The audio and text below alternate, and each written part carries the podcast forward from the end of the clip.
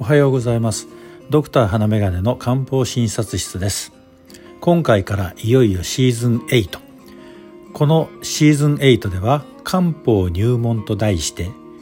20回から30回程度お話ししようかなと思っています。最初のうちは基本的な概念の説明をしてその後は具体的な症状に対する第一選択薬の紹介を行いたいと考えています。何かご希望の内容があればお知らせください。第1回目の今日は漢方とはと題してお話ししてみます。漢方とは日本の伝統医学です。確かに中国医学を礎として発展してきたものですが日本人の体質や風土に合わせた形で発展し日本独自の要素や考え方も含まれてきました。約2000年前の古代中国の医学書である召喚雑病論などを源流とする中国医学は仏教と同じ頃に日本に伝わってきました。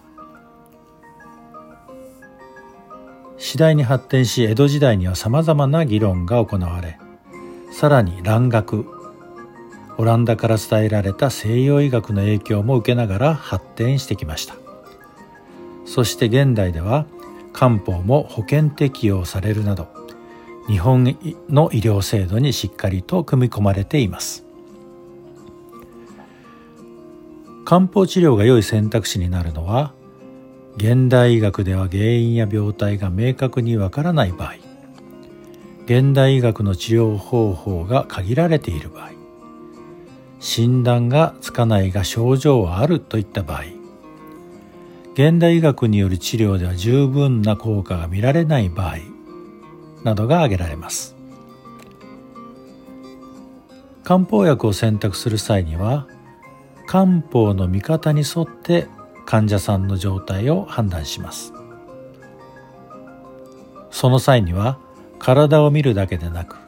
心身一如の考え方から心と体の状態全体を見て患者さんに適した包材を決定していきます。漢方の考え方の中で大切なものが目に見えない気空気の気ですね。気という概念です。目に見えないもの取り出して確認できないものなどは科学的学問の素性に上げにくいものですから現代医学に気などという発想はありません。漢方における気は生命エネルギーと言い換えても良いのではないかと思いますがそれだけでは言い表せないものかもしれません。私たちは元気をもらったなどという表現を使ったりしますがその時の元気なるものは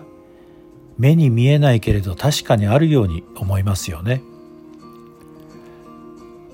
そのような漢方の見方が納得できないというのは科学的発想では正しいのかもしれませんが人をどのように見るかという見方の一つと考えて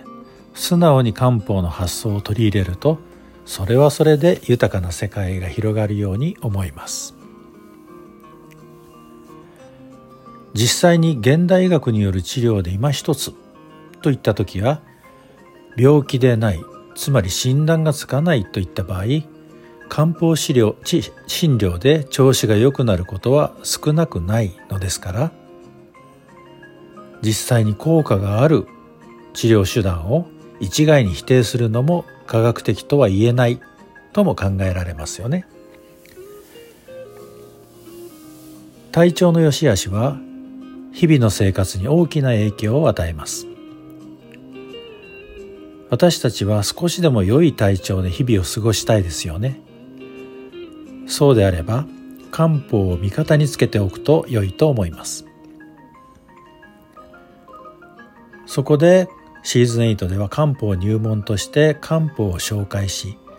実生活に利用できそうな漢方薬についても紹介していきたいと思います。セルフメディケーションの役にも立つと思いますから話を聞いていて自分に合いそうな漢方薬があれば試してみてください。ただしその時は医師や薬剤師にまずは相談することをお勧めします。漢方薬にも副作用がありますし相談する方が自分に合った漢方薬と出会う早道だと思いますから。今回は漢方薬とはということでお話をいたしました。次回は漢方における基本概念気血水についてお話ししたいと思います。暑さ真っ盛り。脱水に気をつけて。今日も元気にお過ごしください。ではまた。